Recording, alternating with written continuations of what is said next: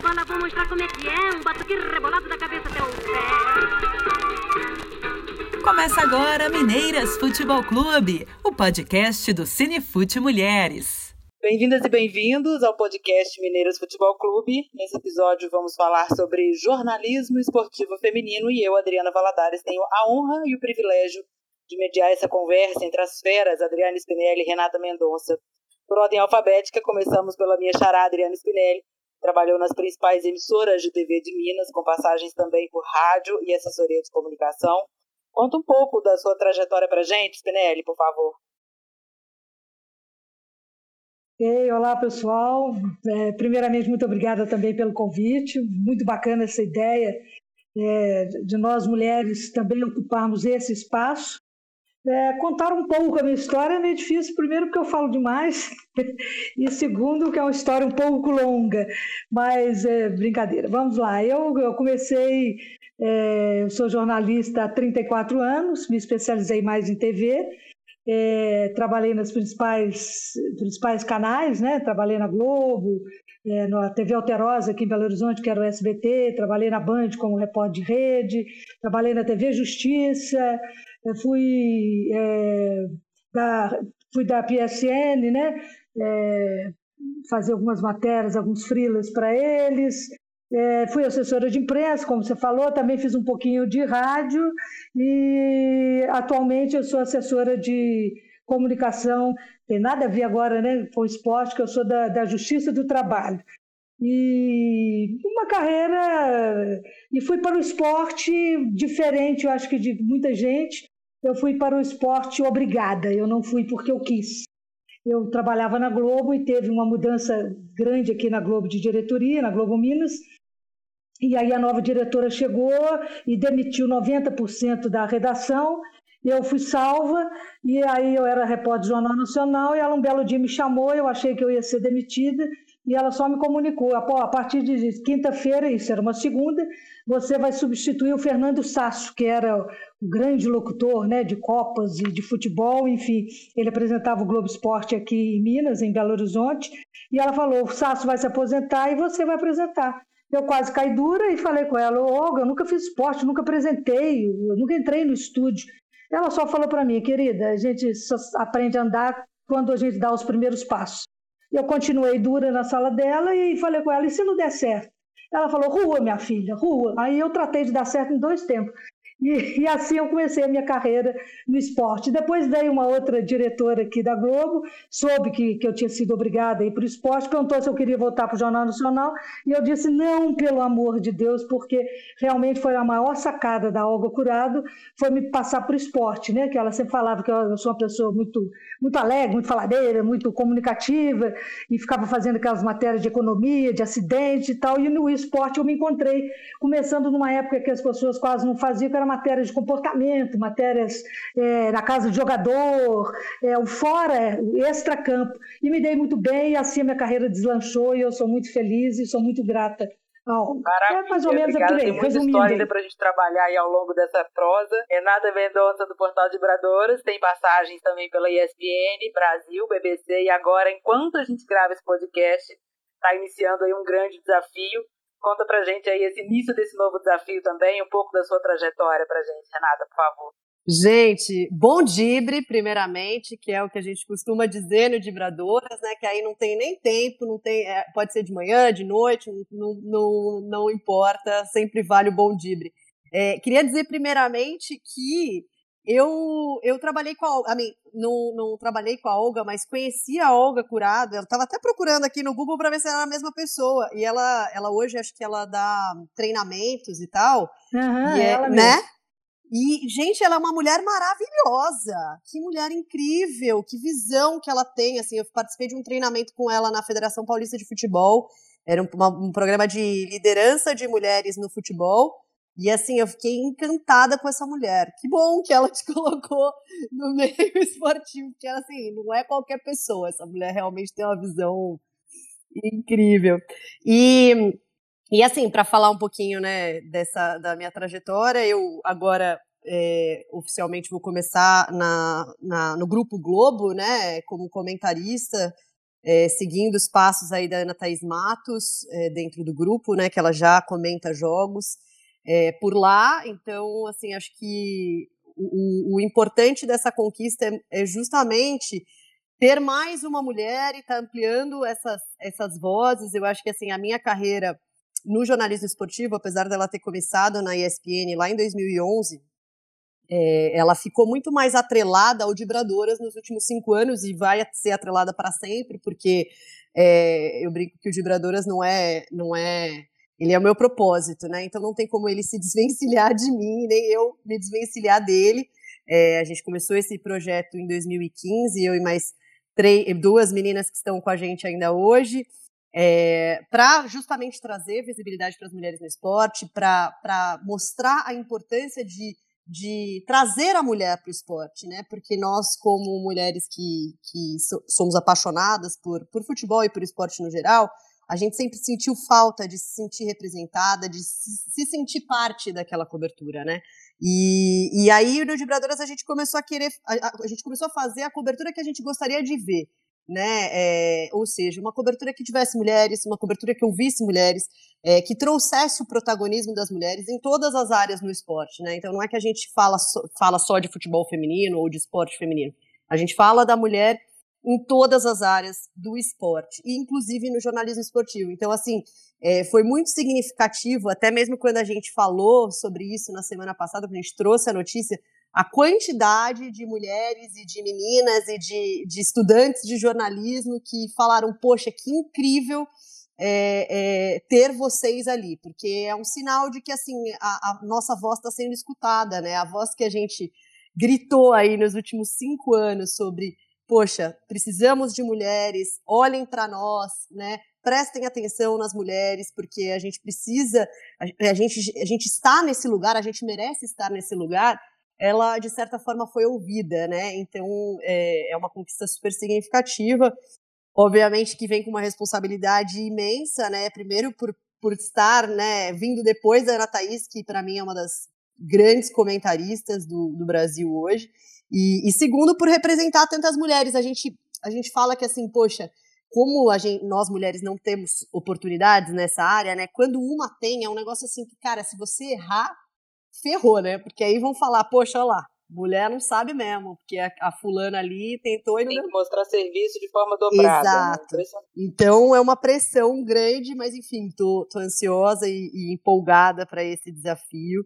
É, e aí, para quem não conhece, quem está ouvindo a gente e não conhece o Dibradoras, entre aí nas redes sociais, é, sempre arroba Dibradoras, porque a gente brinca que é, toda mulher que gosta de esporte ou que quer trabalhar com esporte de alguma maneira ou estar no esporte, ela precisa dibrar muitos, muito preconceito, muito machismo, né? E é isso que a gente tenta fazer no dia a dia, ignorar todos, todos os preconceitos, passar por cima e, e vamos ocupar tudo. A Spinelli já respondeu como é que o jornalismo esportivo entrou na vida dela, que não era uma opção de início. E eu queria saber de você, Renata, se o jornalismo esportivo já era uma opção desde o início da carreira. Nossa, sempre, assim, eu, eu sempre sonhei, de, bom, primeiro que, assim, a minha relação com o esporte começou uh, na minha casa por eu ter também um irmão mais velho, então eu sempre joguei tudo com ele, a gente jogava futebol, vôlei, é, a gente inventava mil brincadeiras em casa e eu tive essa liberdade, mas ao mesmo tempo, quando meu pai levou meu irmão no estádio, ele não me chamou para ir, né? Então, assim, era uma coisa assim, não porque você não pode ir, mas porque eu nunca imaginei que você quisesse ir, sabe? Era uma coisa muito. É, é, realmente está na cabeça de todo mundo esse negócio de. É o, o, machismo estrutural, né? Não vou imaginar que a menina vai querer assistir o futebol. É, é aquela coisa que a gente tem que vencer diariamente. Exatamente. E, e aquela coisa assim, poxa, mas se você fosse chamar meu irmão para tomar sorvete você não ia me chamar? Então por que, que você não tá me chamando, entendeu? É, faz o convite, sabe?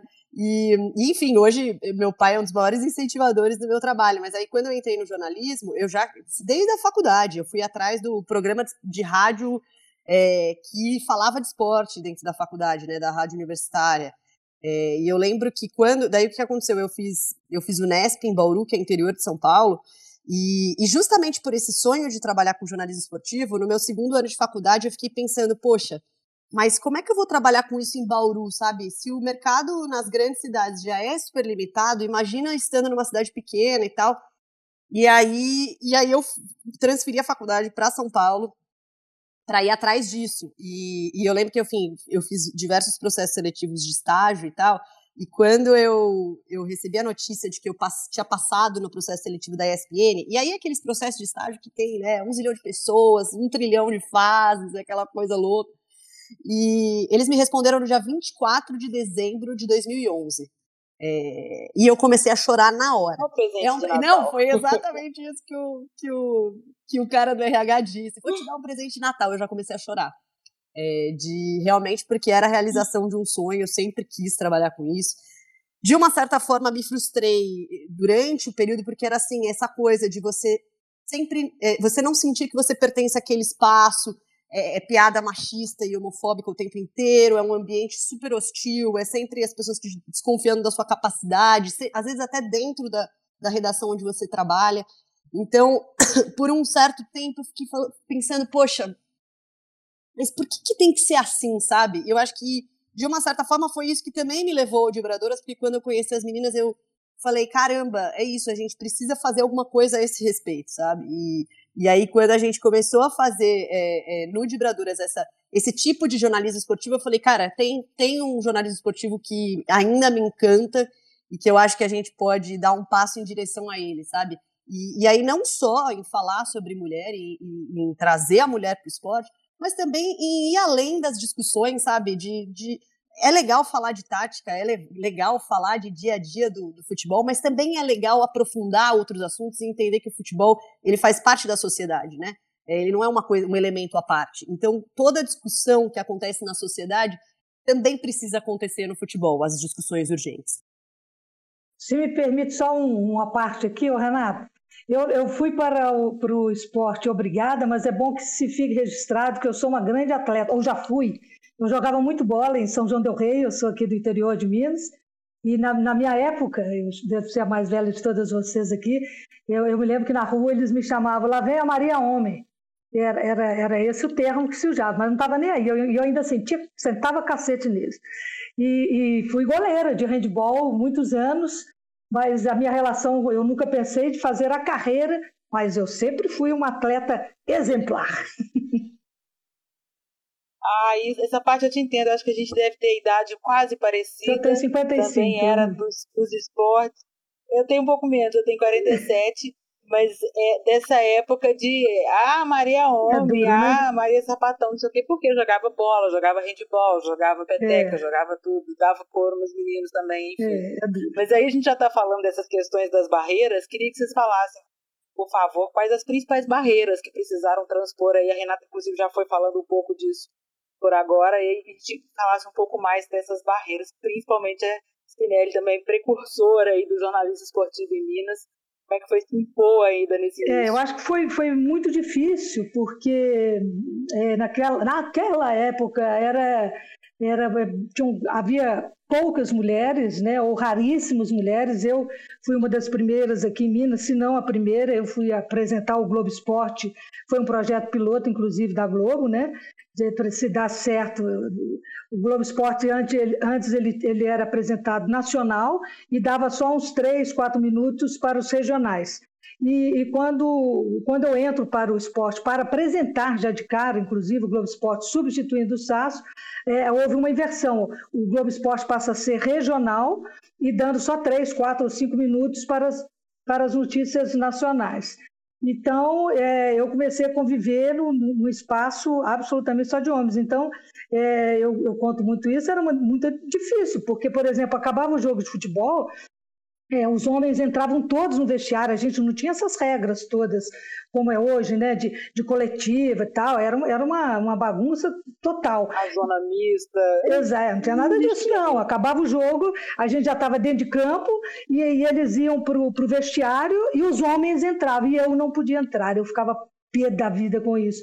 Até que eu comecei a bater muito, e uma, uma vez eu estava no jogo do Atlético aqui no Mineirão, precisava. Porque o que, que acontece? Aí os homens entravam no vestiário e pegavam os caras pelados, tomando banho, puto da vida, ainda com emoção, e pegavam altas declarações, principalmente para a rádio. As melhores. É, porque estava quente e tal. Quando eu ia gravar, porque os caras já tinham tomado banho, conversado com um com o outro, pegava aquela coisa, não, não é isso e tal.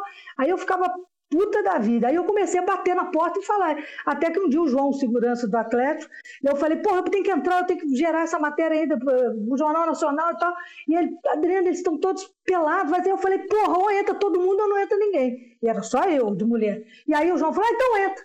E aí eu entrei com a minha equipe, não estava nem aí, todo mundo pelado, e foi aquela confusão, aquele constrangimento para mim, para a equipe, para todos os atletas, mas eu não estava nem aí, aí eu entrei, eu gravei, eu falei, e depois foi aquela confusão. Aí eles começaram, puxa vida, como é que vai fazer isso agora? A Adriana está batendo. E eu briguei muito por isso. Então, assim, eu tive, a gente, quando mulher, quando começou, é, tinha muito esse tipo de problema. Eu tive um outro, um outro, rapidamente, um outro problema quando eu estava grávida da minha primeira filha, da Mariana.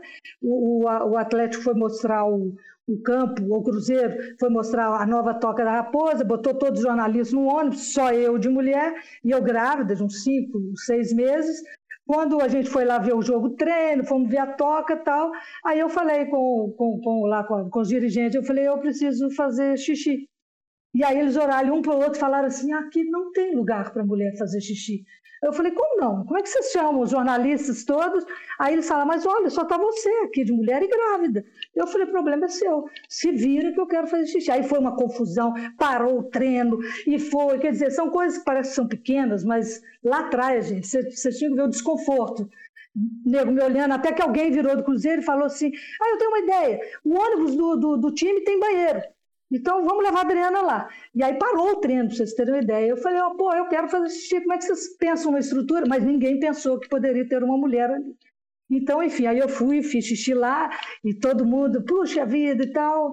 Então, assim, são coisas que parecem pequenas, mas, gente, foi uma peleja, viu? Não, não, é, não é brinquedo, não. Hoje, eu sei que a gente continua com todos os problemas no mundo, mas era muito pior, era muito pior. Mas a gente vai conquistando, é isso mesmo, é uma luta. É, e são. Capinou muito mato, né? Não, e são, são, é são recados, né? Que parece que os lugares vão te passando de que realmente não é um lugar para você, né? Porque quando você vai num lugar que você não pode ir no banheiro, você fala, poxa, realmente não devia ser para eu estar tá aqui, né? Porque se não tem um banheiro para eu frequentar. É, e eu acho que isso, essas histórias são muito simbólicas. E aí, Adriana, não sei se. Inclusive, sou amiga da sua filha, da Mariana. Eu não trabalhei. Eu sei. Ela te mandou um abraço aí, um abraço a todas. Eu encontrei com você no Mineirão no ano passado, né? Naquele, uhum. naquele clássico que eles fizeram com as jornalistas. Foi muito legal, com as jornalistas e jogadoras. E, e assim, é, é interessante a gente ver como, por muito tempo, a gente não questionou essas coisas, sabe? Eu fico pensando. É, porque eu, eu assisti futebol a minha vida inteira, assim, desde criança, sempre vi jogos, sempre vi programas esportivos. E eu nunca parei para olhar aquilo e falar, gente, mas por que, que não tem nenhuma mulher ali, sabe? É, e eu lembro até hoje do primeiro dia que isso me incomodou, porque eu já estava no, no Dibradoras, isso foi em 2016, é, e por sinal, era 7 de março, a véspera do Dia da, da Mulher, e, e aí, talvez por isso, acho que por também já estar tá trabalhando com vibradoras nessa, nessa questão, né, de, de trazer a voz das mulheres. E eu estava assistindo Bem Amigos e eu vi assim, era só homens ali, oito homens. E tinha a Joana de Assis, mas a Joana de Assis não conseguia falar. Aí, uhum. de repente, teve um intervalo do, do, do, do programa e tinha como convidado é, é, o Pericles, né, que era da, da banda do Exalta Samba, ele tocou uma música pro intervalo lá que, enfim, entra, a letra fala se a pia, tá, a pia tá cheia de louça e não sei o que, não sei o que lá, e se eu largar o freio você não vai me ver mais. Então é assim, toda uma música construída em, na função da mulher de, enfim, limpar a casa e servir ao marido. E eu ficando assim, gente, meu Deus do céu, como é que isso tá acontecendo, sabe? E eu lembro que eu fico com uma indignação e eu pensei, gente, isso sempre aconteceu. Isso acontece desde que o mundo é mundo. E a gente acompanhou é, futebol e esporte a vida inteira sem se perguntar, mas por que não tem nenhuma mulher ali, sabe? Meio que aceitando como natural o fato de a mulher não, não estar ali. É, e aí eu, eu costumo sempre brincar, né? Parece que era uma coisa assim de, ah, se você tem o cromossomo Y, aí você realmente pode gostar de futebol. Se é XX, aí pena, é, não, não tem o interesse do futebol, não está no seu, no, na sua genética, sabe? Não, não, não tem uma explicação biológica para isso, né? A explicação ela é, é puramente sociológica, é puramente a maneira como a gente cresce, a maneira como a gente é incentivada, educada, a maneira. É. Exatamente, educada, né? A coisa é, para de... você ver, eu, eu, não, eu não me esqueço de, é, dia lá do lado. Quando eles falaram para mim assim, poxa vida, mas aquilo. É, só faltaram falar assim, né? Pô, mas aqui não é lugar de mulher e muito menos de mulher grávida. E aí eu olhei, mas só que eles tinham medo que eu soltava na tamanca. É um né? preconceito duplo. É, aí né? eu falei, pô, então a partir de hoje aqui é um lugar de mulher e eu estou grávida e eu quero fazer xixi. Vira, e eu vou vir aqui todos os treinos. Pronto, acabou. Assim foi também no, no, no, nas coletivas, né? Eu comecei, quando eu entrei, teve muita confusão depois, e todo mundo falando e tal. Como é que vai ser isso agora? Eu falei, eu vou entrar todo jogo. Se o Roberto Abras entrar e se todos os jornalistas entrarem, eu entro. Se eles não entrarem, eu não entro. Vai ser assim, então vocês escolhem como é que vai ser. E aí, ou fala todo mundo fora É. do vestiário, ou entra todo aí, mundo no aí eu comecei a ter o apoio, começaram a vir outros jornalistas foram aparecendo e tal, e eu falava, galera, vem comigo, porque a gente tem que dar é pancadão nessa turma aí, hein? Então, porque assim, e assim a gente foi conquistando, né? O nosso espaço, o, o Calil brincava lá no Atlético, quando ele foi fazer a sala de imprensa também no novo CT, né? Eu eu fui fazer pipi lá também, eu fazendo a obra, e aí eu olhei e falei assim, por que, que a sala de imprensa só tem um, banheiro? E aí o Calil virou para mim, na época ele era diretor, não sei, ele falou, ué, por quê? Precisa de mais? Eu falei, precisa. Eu detesto usar banheiro com esses homens tudo sujo, essa... eu, eu não gosto disso, é muito desconfortável. E aí ele riu, ele parou, mas ele antenou?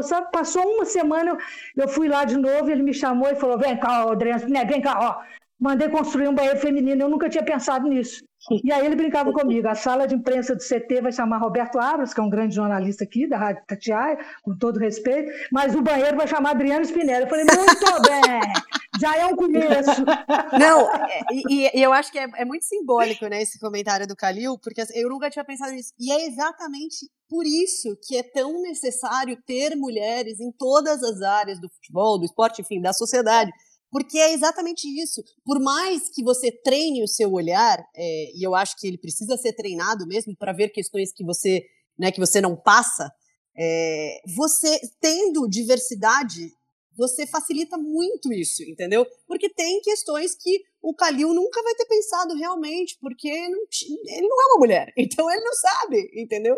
Então, assim, é, é essa que é a importância de se ter mulheres. Então, quando a gente começa a ouvir de, ah, mas que a cota da mulher. Primeiramente, que não é a cota da mulher, é, porque não é que você está dando como se você estivesse dando vaga para quem não não não é competente né? para estar tá ali. Não, exatamente. Assim, mulheres competentes nós sempre tivemos. O que faltava era o olhar para elas.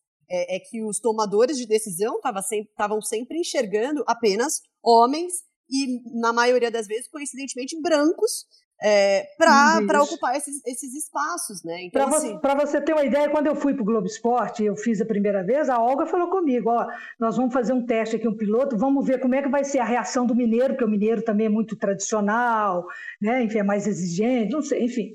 E eu lembro na época ela falou, ó, nós, você já vai de cara apresentar o Globo Esporte para a gente ver como é que vai ser a reação do mineiro com a mulher apresentando e com a mulher no esporte. E aí eu falei com ela, ah, essa é a sua preocupação?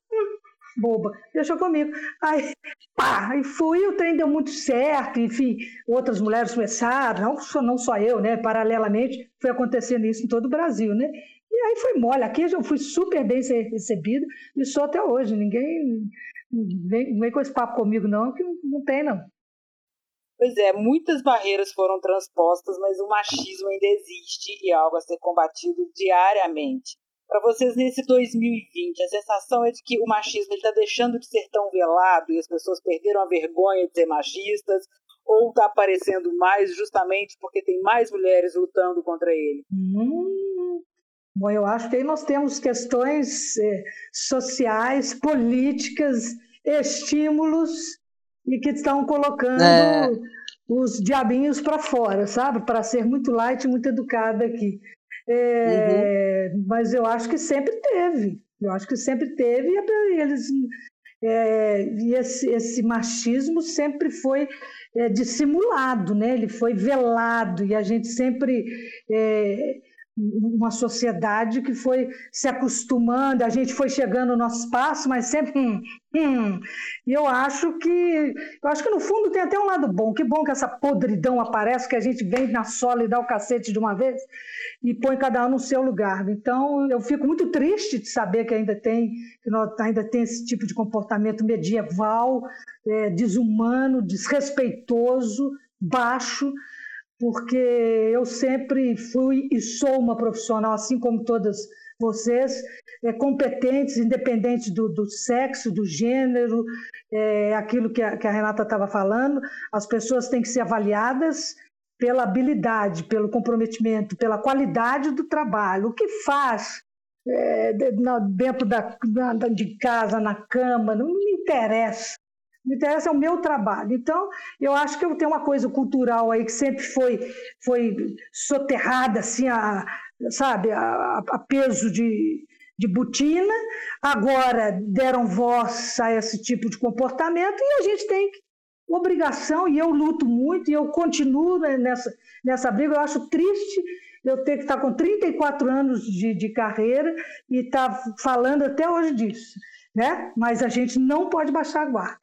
Mas é isso, acho é. que faz parte, a luta é essa. É, eu, é bem isso, assim, porque. Até porque eu acho que a gente, a gente acho que tem um pouco das duas coisas que vocês mencionaram. É, é primeiro o fato de que as mulheres elas estão é, esse movimento, essa última onda do a onda mais recente do feminismo, né? Que acho que começou mais ou menos em 2015, aqui com várias campanhas, e teve aquela de primeiro assédio, teve a Me Too, que foi mundial enfim, muitas muitas campanhas surgindo e o assunto começou a ficar mais popular, né? Porque antes, se você falasse que você era uma mulher feminista, isso era assim, nossa, pelo amor de Deus, sai daqui uma mulher feminista, né? É, é, é, as mulheres mesmo não queriam se associar a isso. E acho que a gente começou já a ressignificar é, essa palavra, né? Trazer, tirar essa pecha ruim que o próprio machismo colocou. É, e aí, quando, quando as mulheres começam a questionar mais os espaços de poder, é, os homens recuam, né? Especialmente os homens que são privilegiados, que estão aí nesses espaços de poder, porque eles se sentem ameaçados.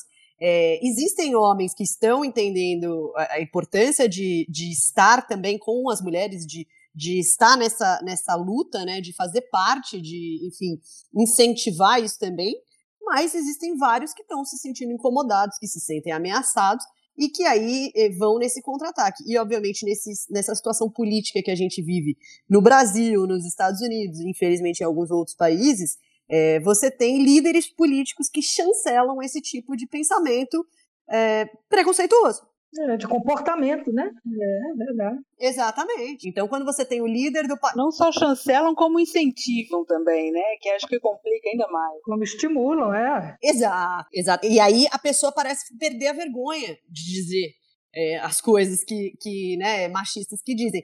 Agora, por outro lado, é, e aí falando assim de uma geração é, mais nova, assim, eu vejo, primeiramente, a geração mais jovem, e nem estou falando da minha, que vem depois, é, muito mais consciente, é, das mulheres principalmente, né, de que não, ninguém vai determinar qual é o meu lugar, sou eu que vou, vou escolher isso, eu vou lutar pelo meu espaço, enfim, muito mais de não aceitar as coisas, então eu vejo as mulheres mais conscientes com relação a isso, é, e eu vejo também, às vezes, é, homens muito mais, de uma certa forma é um medo, mas assim, ai não, peraí, não vou falar isso, porque, né, vou falar isso na frente dela, toda feminista. Então, assim, eu sinto que às vezes, né, nessa geração mais nova, começa a haver um pouco mais de filtro dos caras, de até ter medo de falar alguma, alguma coisa.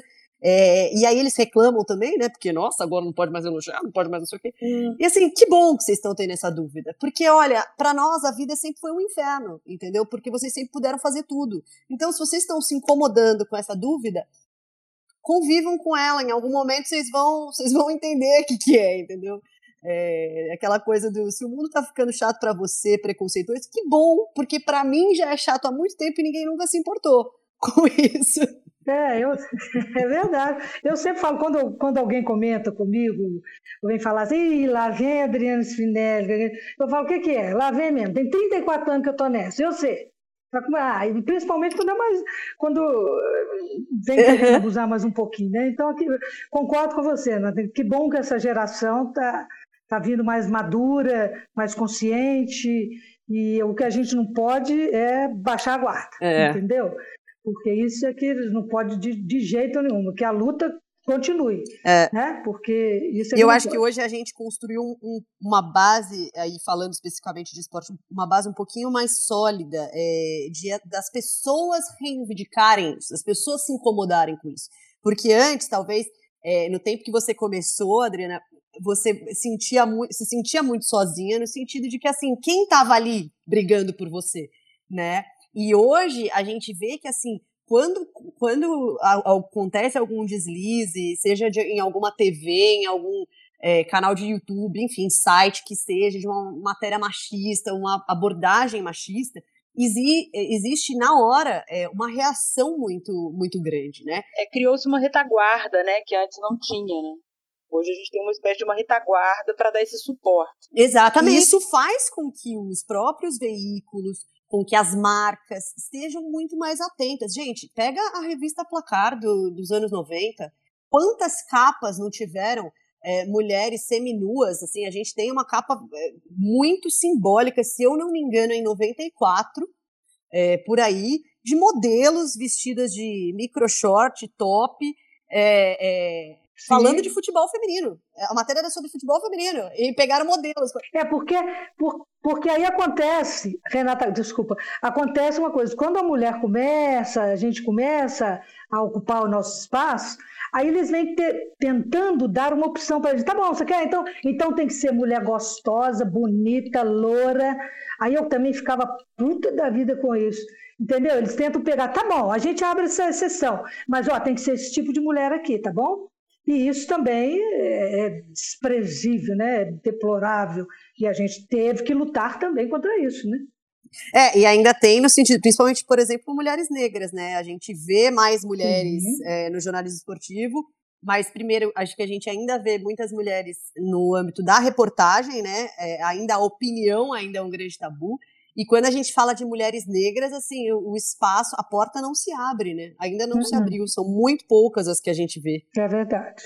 E a, e a luta, aí assim vamos tendo que cada vez é, derrubando uma barreira, né? Coisa engraçada, né? Cada hora vai, vai aparecendo uma coisa, é impressionante. Nesse assunto que a gente está falando, por, a gente sempre ouve que o jornalismo esportivo é mesmo a última fronteira né, de afirmação aí da competência feminina vocês sentem que na rotina de trabalho, ainda hoje, o jornalismo esportivo ainda é tratado aí como um território à parte, que a cultura tipicamente masculina quase nem disfarça a sensação de incômodo com a presença do sexo oposto, principalmente quando o sexo oposto tem conteúdo e competência? Olha, eu, eu, eu como é, já estou há mais tempo aí, né? A Renata também é, é novinha, vocês são todos novinhos. É, é, eu já tive eu não tive tanto problema assim. O problema era a, a rotina mesmo de, de, ocupar o meu espaço, entendeu? Então, assim, como eu tenho uma personalidade também assim, muito forte, muito. É, eu sou meio casca grossa, vamos dizer assim, para ser muito fina, né? Que eu estou querendo ser.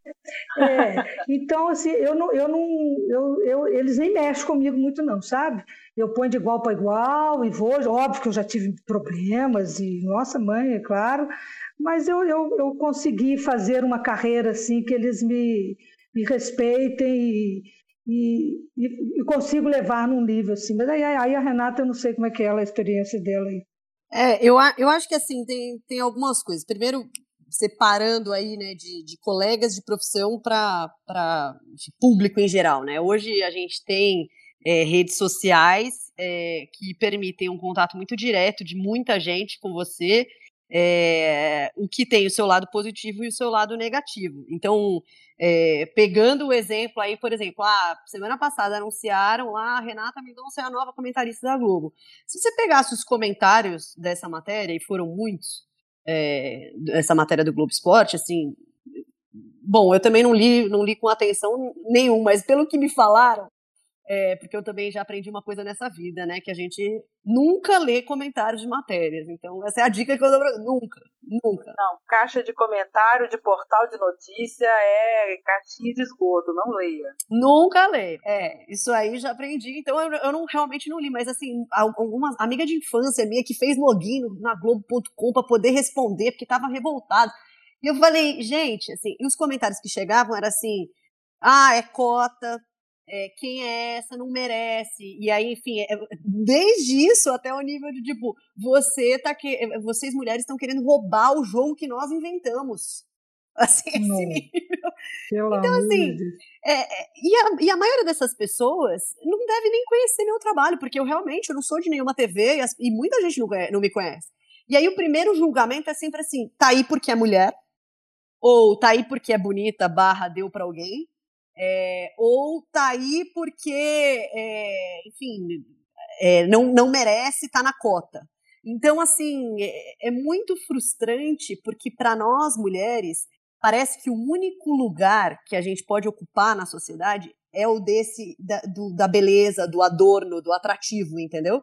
Então, uhum. em qualquer situação que você tá, é assim, ah, é bonita, não é bonita, então vai te elogiar ou te criticar pela beleza. Aí você vê, às vezes, né, em programa esportivo, ah, a fulana não vai poder participar hoje, ah, hoje perde em beleza o programa. Ou, sabe, hoje nós temos aqui a fulana convidada, olha, que ganha muito em beleza. Então parece, não é que o problema é, é te dizer que você é bonita ou não.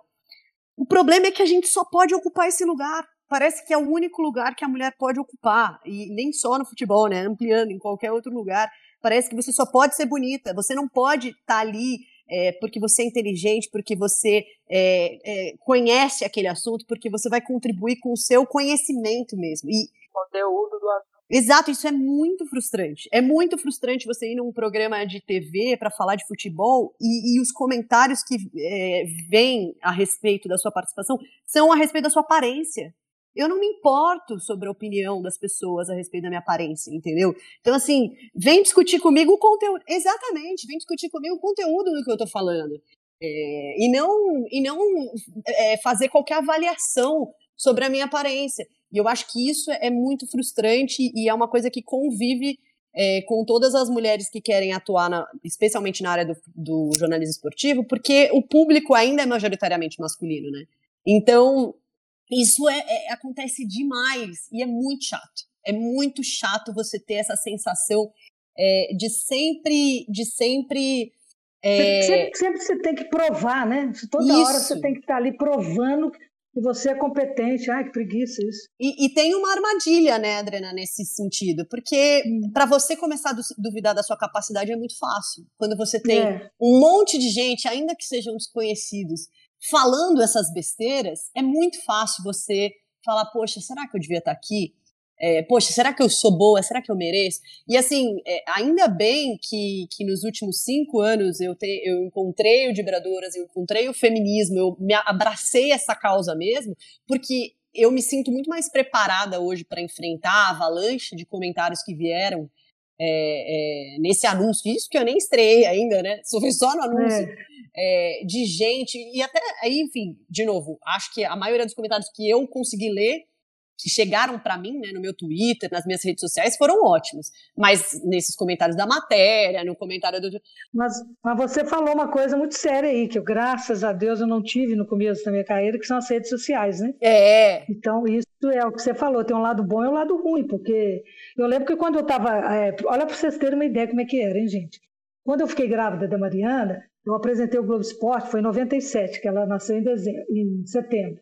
Eu apresentei o Globo Esporte até o último dia. Mariana nasceu dia 19, eu apresentei o Globo Esporte até dia 16, dia 15 de setembro.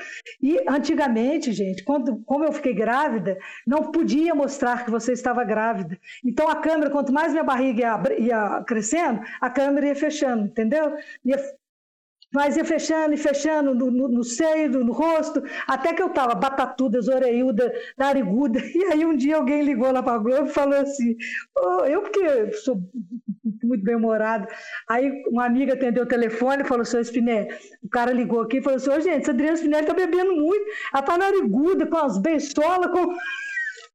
Aí eu falei: chama esse desgraçado aí. É porque eu tô grávida, pô. Aí eu falei, ô, Olga, deixa eu mostrar que eu tô grávida, o que que tem? Não, o público não tem que saber da sua vida particular. Você vê como é que a, a, a mentalidade era outra, né? A gente tinha que esconder que estava grávida. O, o, público não tem que saber da sua vida particular. Eu falei, gente, mas não tô doente, não tô... Não, e eu bati o pé muito lá, eu falei, Olga, deixa... Não. E teve esse tipo de comentário, já imaginou se fosse hoje? Ave Maria, eu tava roubado.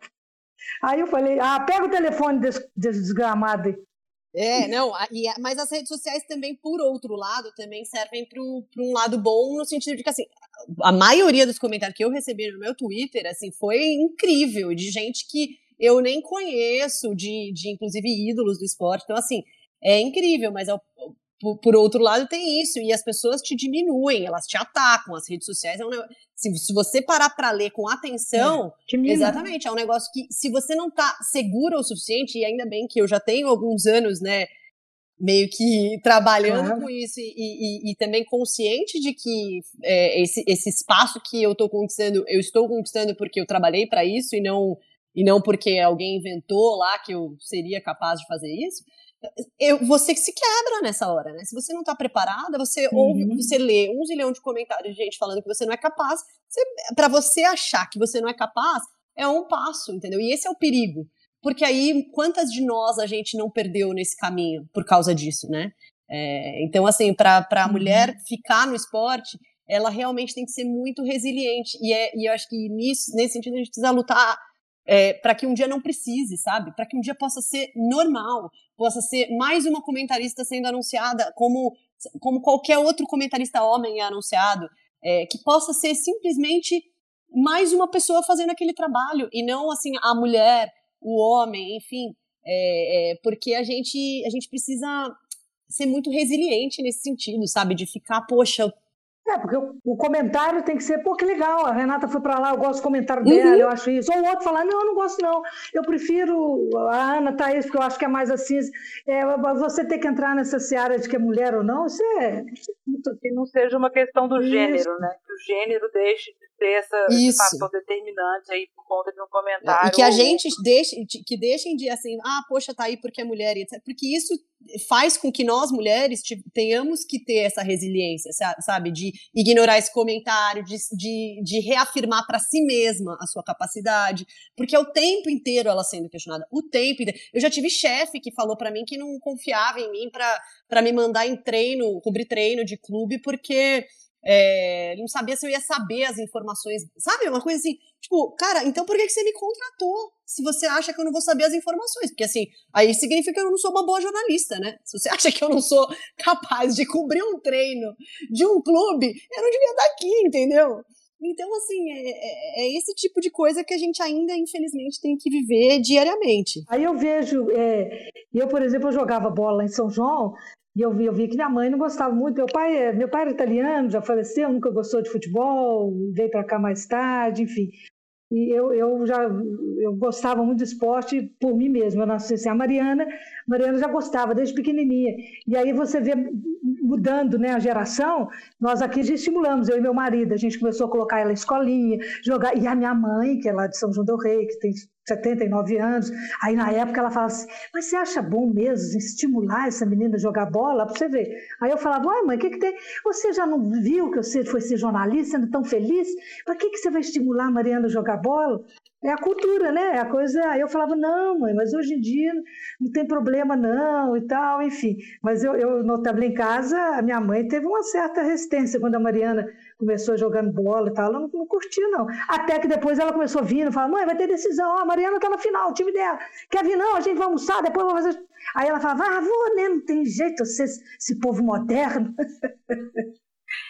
Muito bom. Como eu estava pegando esse gancho do que a gente vinha falando, lembrei que a Renata falou uma coisa muito interessante no vídeo gravado no perfil do Vibradoras, quando foi informado esse novo desafio aí, que representatividade é importante, mas que quantidade também é, né, Renata? Então, é, é importante ter mais e mais, né? Exatamente isso, assim, até é uma, é uma frase que a Rafaela Serafim, que, que costuma ir ao Redação Sport TV também, é, falou pra gente, eu fiquei muito assim, é isso, representatividade importa, mas quantidade importa mais. Porque por quanto tempo vai ser uma, né? Vai ser a Ana Thaís e só, e vai ser agora a Renata e só. A gente precisa de mais, primeiro para o fardo ficar mais leve, porque imagina esse último ano todo que a Ana Thaís esteve comentando, tudo é ela. Tudo é ela, porque é a única mulher que está comentando o jogo em rede nacional, é, na maior emissora do país. Então, assim, poxa, o quanto que essa carga não é pesada, né? É, e aí, enfim, agora vou ajudar a dividir essa carga. E, e quero que venham mais. É importante, porque senão a gente vai ficar sempre num exemplo. E a gente tem que ter muito mais. E, e, e diversas também, né? Porque não é só o único padrão ali, a gente precisa de mulheres negras também para que a menina negra possa assistir a, a, transmissão do futebol e falar, poxa, eu posso chegar ali, né? É, eu acho que, que esse tem que ser o intuito, não é assim parar, ah, não, aqui a gente. Porque aí que seria a cota. Aí seria assim, ah, pronto, agora a gente tem uma mulher aqui e resolveu. É, e não, cara, não, porque assim, a gente tem cada vez mais mulheres querendo trabalhar com futebol, querendo trabalhar com jornalismo esportivo. Então é uma questão de treinar o olhar mesmo. Eu acho que assim, eu vejo, eu já vi tantas mulheres extremamente competentes que passaram é, é, pela, pelas redações onde eu trabalhei, e olha que a gente sempre foi minoria em todas as redações que eu trabalhei, e que nunca foi dado a chance a elas de estar tá na TV, de estar, tá, sabe, de ter um pouco mais de visibilidade, de ter um pouco mais de espaço para dar opinião. Então, quantas a gente não perdeu nesse caminho, entendeu? É, eu acho que é por isso que, que passa pelos tomadores de decisão. E aí, obviamente, a gente também tem que falar em é, postos de, de decisão, né? Nesses cargos, raramente a gente tem mulher no esporte. Na Globo a gente tem uma mulher, que é, é diretora lá da área de esporte, de eventos esportivos. Então, assim, isso é, faz muita diferença. Porque você começa a ter uma mulher que vai olhar para isso. É, é, você precisa ter negros nesses cargos, você precisa ter essa diversidade, porque senão você não treina o seu olhar para isso. Uhum. É verdade, é verdade. O que não tinha, né? Na minha época, então, nossa senhora, era pelo contrário. Agora, você falou uma coisa muito importante aí, né? Que a quantidade importa mais, né? É verdade. Até pouco tempo eu estava no. Tem um ano e meio, eu estava trabalhando no Atlético, né, na assessoria de comunicação do Atlético, eu era coordenadora de conteúdo. conteúdo. E também fui a primeira mulher uh, não, mentira. Teve a Sônia Mineiro e teve mais uma outra. Desculpa. É, a Soninha trabalhou. É, tinha a Soninha Mineiro e tinha mais uma outra antes que eu esqueci agora, desculpa aqui, mas, mas, mas teve. Mas enfim, então foi a terceira. E na comunicação que eu estou dizendo, né? Mas na equipe toda, enquanto eu estive lá no Atlético, eu fiquei lá durante quase três anos, quatro anos, a equipe inteira da comunicação era euzinha só de mulher. Teve um dia que eu olhei e falei assim, ai gente, que peleja isso de novo. Só eu aqui, pelo amor de Deus. Então, assim, é, quando a gente tem mais, a gente fica mais forte. Aí até que chegou a Kika, e aí a gente já começou. Eu com minha luta pelos banheiros, viu, gente? Vocês vão achar que eu sou. Mas lá no Atlético mesmo, lá na sede eu já falei, pelo amor de Deus, os homens vão usar aquele banheiro de lá e as mulheres vão usar esse daqui. Eu não quero saber disso, não, hein? Então, é, a gente precisa de mais para ter mais força, né? Para ser mais ouvido, para ter mais respeito. Precisa ter mais gente, mais mulheres. E aí tem uma outra um, um leque aqui da questão do jornalismo esportivo, que eu acho que é um dificultador para os profissionais que muitas vezes escolhem justamente por gostarem muito do esporte, mas também terem um time específico, mas que são cobrados caso exponham esse lado torcedor e torcedora. Qual a visão de vocês sobre essa questão? Jornalista pode ter time? Não, eu, primeiro que pode não, né? Segundo, primeiro que tem. Porque se não tiver, fodeu. Assim, o cara que vai trabalhar com jornalismo esportivo, o, o homem ou a mulher que vai trabalhar com jornalismo esportivo e não torce para nenhum time, significa que ele nunca teve uma relação próxima com, com o futebol, né? E, e, aí isso acho que seria muito ruim. É a mesma coisa você trabalhar, sei lá, você ser diretor de uma fábrica de chocolate e não gostar de chocolate. Fica complicado. Você acha que a cobrança é ainda maior quando se trata de uma jornalista esportiva, nesse, nesse fator escolher time? Com certeza. Eu, o, que eu, o que eu acho, tá? Teve um dia que eu vi um, um, debate sobre isso, porque a minha opinião antes era que, que você deveria falar seu time e dane-se. Mas eu vi um debate que me fez mudar de ideia, porque realmente, assim, na verdade, eu, eu vejo que o público não está. Um, não quer, e dois, não sabe lidar porque realmente o, o quando o, o, problema não está em você falar, eu sou muito consciente do meu trabalho é, é, e eu sei que eu sei fazer o meu trabalho ainda que eu tenha o time pelo qual eu torço. Assim, eu faço o trabalho quando eu for falar sobre esse time que eu torço, quando eu não vou falar também, entendeu? Assim, é o mesmo trabalho, é o mesmo profissionalismo. É, e eu acho que isso deveria ser óbvio, né, gente? Porque isso é profissional. Ninguém, ninguém vai ser jornalista esportivo porque quer ser torcedor. Se for torcedor, você cria a sua página lá do seu time, é isso. E agora, eu realmente vejo o quanto é, é, um, um, torcedor normal, ele simplesmente, torcedor comum, né, como a gente chama, ele simplesmente não sabe lidar. Porque se vocês pararem para reparar em qualquer, em qualquer comentário que você faz sobre um time ou outro, qualquer crítica que você faz sobre um time, quando começa a repercussão, é todo mundo falando que você torce pro, pro rival, entendeu? Assim, o, os caras, todo mundo já bota lá o clubismo como se fosse o. Ninguém, não passa da cabeça de ninguém que, que essa crítica tem um embasamento. Não, o único motivo pelo qual você falou isso é porque você torce para outro time. Isso acontece todos os dias, é, em todas as discussões de, de, da mídia esportiva. Então eu acho que assim, o problema de eu revelar meu time é que as pessoas já ficam, ficam Exatamente, já pressupõe. Então, imagina se eu, se eu falo meu time, o cara vai sempre eh, acabar com todas as minhas análises, porque olha lá, você torce para aquele time, entendeu?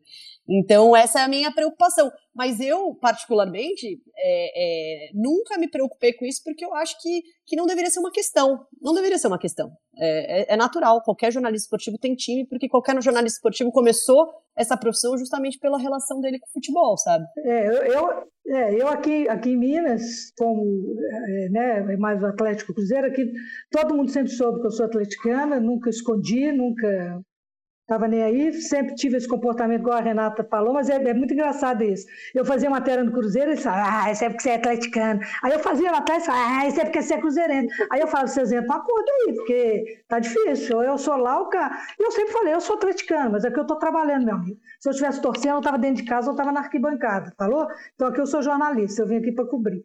Então tem sempre esse tipo de comportamento mesmo. Mas aqui, no meu caso, por exemplo, eles sempre souberam, sabe?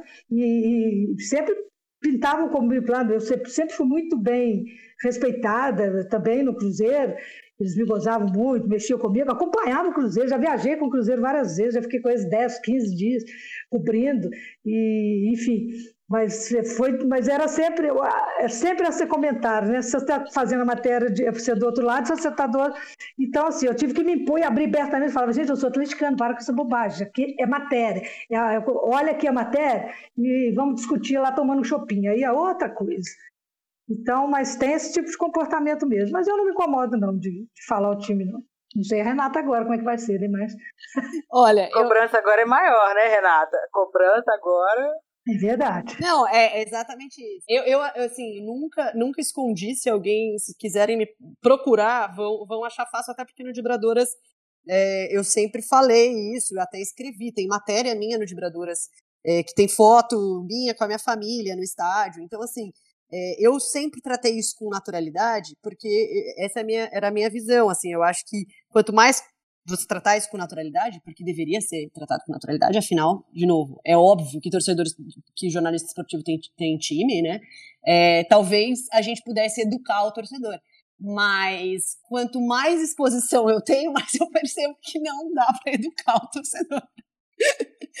então, outro dia, outro dia até falei com um amigo meu, nossa, não, tomara que um dia a gente, né, tomara que a gente viva para ver essa, esse fim disso, né, que a gente em breve possa falar aos times e dane-se, as pessoas vão saber conviver com isso. Ele falou, a gente não vai viver para ver é, isso. Mas eu desculpa. acho difícil também, porque uma... Ô, Renato, eu tive uma outra experiência também, porque quando eu fui para o Atlético, quando o Atlético me chamou para eu fazer o TV Galo Premier, é, eu também falava tal, mas não era falar, falar, né? As pessoas que conviviam comigo sabiam, também viam fotos minhas da minha família, é, eu ia a jogos, mas realmente quando eu fui para o Atlético, o questionamento assim, aqui na minha família, na minha casa, e também né, com meus amigos, foi: ó, oh, você pode ir, mas você está ligada que agora você fecha uma porta, que você não vai poder nunca mais cobrir o Cruzeiro, ir ou trabalhar para fazer lá, porque agora vai ficar escancarado que você é atleticano. Eu, eu, eu, é, passou esse tipo de. Né, as pessoas vieram me questionar isso, Adriana. Peraí, uma coisa, você vai trabalhar lá agora, então você sabe que você está fechando um mercado gigante aí para você. E eu falei, é, eu falei, não, eu vou, eu vou arriscar, eu vou trabalhar e vou fazer e problema. Mas com certeza, se eu for um jogo do Cruzeiro ou alguma coisa, se eu for cobrir o Cruzeiro, eles vão falar, Ih, lá vem ela. É, realmente é complicado isso aí. É muito, acho que nós vamos viver na mesma, não, viu, Renato? Pode desistir. Não, é, mas, mas eu acho que é isso. Talvez eu gosto muito, por exemplo, é, é, de, de pensar numa coisa natural, no sentido de que é óbvio, você não vai ficar. Se você traba, trabalha com jornalismo esportivo, você vai o tempo inteiro falar, porque eu, como torcedora do, é sei lá, tipo, falando isso. Mas o meu problema acho que é, é você sempre se esconder, né? Porque eu acho que aí também te priva é, de um prazer. Até é, a gente conversava às vezes com, com o Barreto, com o Marcelo Barreto no redação, ele falava: Poxa, um dos prazeres que eu perdi, né, é de poder levar meu filho no estádio, na torcida, porque é. isso as pessoas não sabem, não sabem interpretar isso, enfim. E eu acho isso muito triste. Eu acho que não deveria ser assim, sabe? Eu deveria poder ir é, quando eu tiver filho, levar meu filho no estádio é, para o time que eu torço e estar uhum. lá tranquilamente, porque faz parte da rotina claro. do futebol, né, gente? E, e, é muito triste o jornalista esportivo ter que privar a sua, a sua vida do futebol, a sua vida que havia antes, né? Porque existe vida antes do jornalismo esportivo, é, pra, por causa disso que, que é uma vida inclusive que é uma vida inclusive que muitas vezes levou a gente para o jornalismo esportivo levou a pessoa para o jornalismo esportivo e aí você tem que abrir mão dela né? Ô, Renata, ô, Adriana, eu, eu eu nunca escondi, eu sempre, eu já fui, eu só acho que eu sou uma mulher meia doida, sabe? Naquela época eu sempre ia para jogo, eu levava os meninos, não estava nem. Eles entravam no jogo do Galo, eu, eu levava em jogo de, de, de, clássicos e os meninos entravam, Mariano e Pedro. Eu nunca tive esse tipo de preocupação, não, embora eu também tivesse problema com isso, né? Mas eu tenho um caso rapid, rapidamente engraçado, que uma vez eu estava com. Desculpa, eu estava, os meninos eram pequenos, a Mariana devia ter uns 5, 6 anos, sei lá, e o Pedro uns 4, sei lá, mais ou menos, eles eram pequenininhos, e eu estava num, num, plantão, eu estava aqui em casa, e teve, eu tive que ir no cruzeiro fazer, aconteceu alguma coisa, meu chefe me ligou e falou assim, ô Spinelli, você vai ter que ir agora lá para a Toca da Raposa. Eu falei, Ih, rapaz, estou sozinho com as crianças aqui, como é que faz? Ah, leva os meninos, mas tem que ir para lá agora. Eu falei, então tá. Aí eu chamei os dois, falei, pelo amor de Nossa Senhora, nós vamos na Toca da Raposa. Nós vamos lá no Cruzeiro. Vocês não podem abrir a boca para falar do Atlético. A mamãe está trabalhando, tá bem? Tá. Vocês juram para mim? Tá. Vocês ficam quietinhos? Fico. Botei os dois dentro do carro e vuf, pra toca, né? Cheguei lá na toca, entrei, parei o carro, abri os vidros e falei com eles. Agora, imagina, acho que o Pedro tinha cinco, Mariana tinha sete, uma coisa assim, quatro, seis. Deixei os dois lá e falei, vocês vão ficar aqui, que a mamãe vai numa coletiva ali, eu vou trabalhar e já já eu volto. Não sai, não fala que é atleticano, por favor. Eles ficaram. Fui lá, tal. Aí a pouco tô lá na coletiva, tem pegando fogo lá e tal. Daqui a pouco o Zezé Perrella chega na coletiva, pega o microfone e fala: Ô, ô gente, de quem que são aquelas duas crianças num carro? Ali fora é de algum jornalista aí, de quem que é?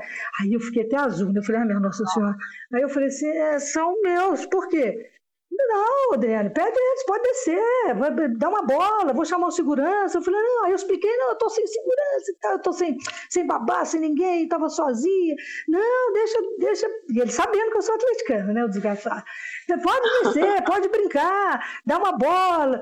E aí eu falei, não, não, deixa eles lá quietinho. Daí a pouco o, o, era, o, era o Luxemburgo, ah, sei lá, foi, ou foi ele mesmo, foi lá no, no carro e levou uma, uma, camisa do Cruzeiro e uma bola. E aí virou para os meninos, eu falei, eu falei, você sabe que eles são atleticanos, para que, você vai fazer isso? Ele falou, vamos ver se esses meninos são atleticanos mesmo. Aí ele chegou lá no carro, oh, vocês estão com a mamãe aqui e tal, olha a camisa bonita que eu vou dar para vocês. Aí os dois, não, eu vou te dar essa bola para vocês brincarem. Quer? Não. Mas eu te dou duas camisas. Então, aí o Pedro falou assim: nós não quer, nós é atleticano. Aí acabou tudo, eu falei, bom, agora doce tudo. Aí até hoje o Zezé, né? o Zezé até hoje brincava comigo, falava, ah, Adriana, essa foi a melhor do Pedro. Nós não quer, nós é atleticano. Aí... Enfim, depois eles acabaram descendo, lancharam, ficaram lá e tal, enfim. Mas recusaram a camisa. Eu falei, pega, porque a gente dá de presente para alguém, para um amigo. Vai lá, Mariana, pega lá. Adriana, aproveitando esse momento filhos, os dois são jornalistas, Sim. a Mariana está no jornalismo esportivo. Como é que é isso para você? É um orgulho, um orgulho muito grande. Eu sou jornalista, meu marido é jornalista, então, e os dois são jornalistas, né? Então, a Mariana e, e o Pedro. Então, aqui em casa eu, eu brinco assim, eu falo pai burro, mãe burro, gerou dois burros, não tem jeito. Então, é mentira, brincadeira. É, eu, nós ficamos muito orgulhosos, porque eles foram criados nesse meio da redação, eles iam para jogos comigo, eles iam para plantão. Você vê, eles, esse dia eles foram lá no Cruzeiro, depois eles saíram e desceram, e jogaram bola, e brincaram, e lancharam. E aí eu fiquei mais tranquilo trabalhando, porque eu estava com medo da reação, enfim, né? É, e foi, foi muito bem recebida lá, imagina, uma besteira até minha, de todo tamanho. É, mas é aquilo, tudo que é novo, né? Eu começando, enfim. É, mas eu tenho muito orgulho, eu fico muito feliz, eu fico, meu marido também, a gente gosta muito, a gente brinca que aqui em casa não é reunião de família, né? É reunião de pauta. É reunião gente, de pauta, né? a gente sempre vai lanchar, vai conversar. A Mariana diz que detesta assistir é, jornal comigo, com o pai, com o pai dela, porque a gente começa tudo criticando. Olha a passagem, não, aquela passagem, tá, hum, houve erro aí. Falhou aí a Mariana e Pedro fica assim, dá para vocês calarem a boca para a gente ouvir o jornal?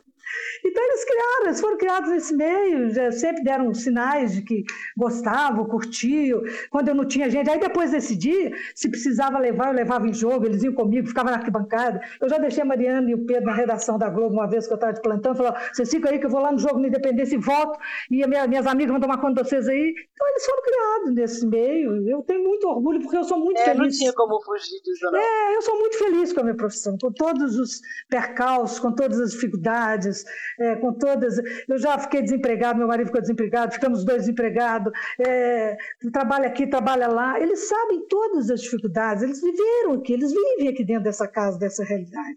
Eu tenho amigos que falam assim: você é doida de deixar, proibir. Eu falei: deixar o quê? Eu sou uma mulher feliz profissionalmente, adoro.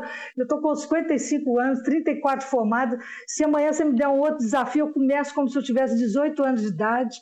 É, meu marido também adora. Então, poxa, eu, eu vou querer que meus, meus filhos sejam o quê? Infelizes? Sejam burocratas? que Eu não, vai ser feliz. Eu nunca, nunca precisei falar nada para eles, porque eles tiveram a, ouviram tudo aqui dentro de casa, viram todos os, os perrengues as alegrias e sabem que as alegrias são muito maiores é, profissionalmente do que a, os perrengues, as infelicidades, os percalços. Então eu fico muito, muito orgulhosa, até encho assim, com todos os dois. Boa. Voltando para o nosso assunto chatinho, mas inevitável que tem que bater nessa tecla, durante muito tempo, mulher em programa esportivo era a musa, a moça que lia as participações dos espectadores, e infelizmente ainda tem. E na opinião de vocês, essas participações no cantinho lá da TV para aparecer lendo as participações por e-mail, telefone, WhatsApp, isso atrasa a evolução da aceitação Sim. da competência feminina é, claro, eu, Não, coloca, coloca a mulher justamente nesse lugar do enfeite. Pode falar aí, Renato. Enfeite. É o lugar que a gente sempre teve na sociedade, é o único lugar que uhum. parece que a gente é aceito sem ninguém reclamar, porque é, é, é essa coisa de assim, olha, aqui você sendo a única que você vai só ler o e-mail, então você está aqui para ser bonita, né, para agradar os olhos dos homens, é, e para fazer uma entrada ou outra, hum. mas não, não abusa muito, entendeu? Porque a gente já tá te dando esse lugar. Então, assim, contente-se com isso.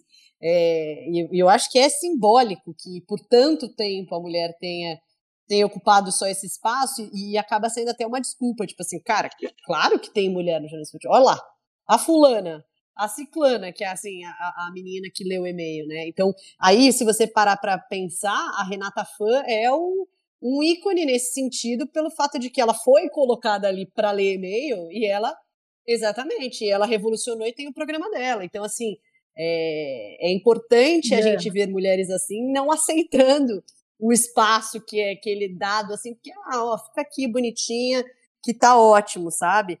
É, eu acho que. A reviravolta, né? Uhum. É, mulher adorno, mulher objeto, uhum. a coisa, isso é o fim da picada, isso é o fim. É, que Sim. não tem voz e nem opinião, porque só está lendo o que foi o que veio de outras pessoas e muitas vezes torcedores homens. Né? Uhum, exato. E, e, é uma coisa que, de novo, aquela, aquela história, sempre foi muito aceito sem ser questionado. E essa é a grande diferença dos tempos que eu acho que a gente está vivendo nesses últimos anos, né? É, hoje a gente, essas coisas não passam mais. Ó, Adriana, talvez você tava nesse, nessa época. Acho que foi cinco anos atrás, uhum. quando o Galo fez o, des, o desfile, né? É, como Sim, sempre tinha feito, inclusive, uhum. com as modelos de biquíni, então só a parte de baixo do biquíni e a camiseta. E naquele ano, gerou, acho que foi 2016, gerou uma grande, né? Gerou uma grande repercussão negativa. Por quê? Porque em 2015 a gente veio com inúmeras né, ações do feminismo ganhando força novamente, e aí chega, poxa, não, a gente não vai aceitar, a gente não quer que a mulher no futebol seja vista só como esse espaço pra, pra do objeto, de ser bonita, de estar tá aqui para agradar o homem. Por que, que vocês não pegam mulheres que realmente vest, vistam as mulheres da mesma maneira como vocês vestem os homens, né? De é. homens. E, e, aí a gente, se, se, você for elencar, gente, assim, eu lembro de uma propaganda em 2014 da, da Champions League, que era da Heineken, patrocinadora, é, que simplesmente criou uma promoção de sapatos. Pra, ela fez uma parceria com uma ah, loja de sapato. E uhum. criou uma promoção de sapatos. É, para que ia acontecer só no horário da final da Champions League. Né? Então era das três às cinco, das três e meia às cinco e meia, que é o horário do Brasil da, da Champions League, da final. E, e aí a propaganda dizia, né, homens, vocês estão cansados, né, da sua mulher encher o seu saco quando você está assistindo a final da Champions nós temos essa notícia incrível para vocês. É, a gente criou essa, essa promoção e aí vocês estão, vocês estão liberados. Assim, olha, olha a comunicação disso. Né? E eu, naquela época, fazia parte de vários grupos é, é, de, face, de futebol no Facebook. E o que eu vi de, inclusive, mulheres e mais todos os homens defendendo a propaganda no, no, no sentido de que, assim, isso é um fato. A maioria das mulheres gosta de sapato e a maioria uhum. das mulheres não gosta de futebol. Então, assim, olha que legal, que engraçado, que incrível, que sacada, sabe? Não enxergavam o problema. Dois anos uhum. depois, se eu não me engano, é, a Heineken, a mesma Heineken, fez uma outra propaganda é, em que ela é, fala, inventava uma história lá, pegou casais, homem, casais de casais heterossexuais, de homens e mulheres, e aí, e o homem, ele fala assim pro homem: ah, você vai dar para sua para sua namorada um, um dia no spa, né? E aí era o dia no spa que curiosamente era o dia da final da Champions. Exatamente. e aí, Ai, e aí nesse dia eles iam assistir a final da Champions no, no evento que a, que a Heineken fazia lá, enfim, é, Heineken Experience, sei lá como é que chamava, Champions League Experience. E aí ocorre que, no caso, eles deram a viagem para as namoradas. Então, então a, a, marca levou as namoradas para o jogo, uhum. para a final da Champions em loco. Enquanto... As mulheres foram para o campo Exato. e os caras estavam assistindo. E os caras, inclusive, Foi a, a, a, revanche Exato. da. Então, assim, e aí nessa época eu já vi gente problematizar, e nós, inclusive, eu, eu problematizei, porque eu falei assim, gente, se o meu namorado me dá esse presente, ele não me conhece. Porque se ele vai me dar um dia no spa, no dia da final da Champions League, eu vou falar, meu filho. Tá doido? Tá maluco? Eu quero assistir a porcaria do jogo, entendeu? Então, assim, ainda assim, e olha a diferença, dois anos que a gente parou é, de aceitar, é. sabe? É então, eu acho que a cabeça das pessoas começa a mudar, porque a gente começa a questionar, a gente começa a olhar e falar, poxa, não é legal. O assédio que as jornalistas, as repórteres sempre sofreram em Copa do Mundo, e que sofreram pra caramba na Copa de 2014, aquele negócio de o cara sair, dar um beijo. Eu, com o repórter da BBC, eu vi isso acontecendo na arena é, de Itaquera, no, do Corinthians. É, isso acontecia muito frequentemente, às vezes acontecia no ar, e, e as pessoas do estúdio davam risada. Em 2018, olha a revolução que foi. É. Assim, era, era grandes veículos se posicionando contra isso, né? Então, a gente mudou nosso olhar, ainda bem, Você finalmente. Não deixa ela trabalhar também, né? A campanha, é, uhum. eu ia até falar disso. Foi em março de 2018, né, que foi lançado nas redes sociais uhum. por jornalistas do esporte o manifesto do ex Deixa Ela Trabalhar. Vocês acreditam que teve evolução, melhoria nesses dois anos? Eu acho que sim, é o que ela está falando aí, com certeza.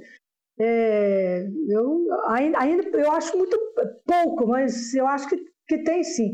Eu acho que é aquela coisa que a Renata já falou até mais cedo, essa geração que nem longe de ser a minha e nem a da Renata, eu já acho que é da Mariana, pós, né, essa, essa turma aí de 20 anos, já se posicionando, já tendo, sabe, eu vejo um comportamento aqui em casa, por exemplo, eu tenho a Mariana e o Pedro, né? Então, um homem, uma mulher, então eu vejo como que a Mariana já, ela, ela já se impõe aqui em casa num comentário com o Pedro, alguma coisa. Ah, é brincadeira. Não, isso não é brincadeira. Às vezes eu fico olhando, só vendo, né?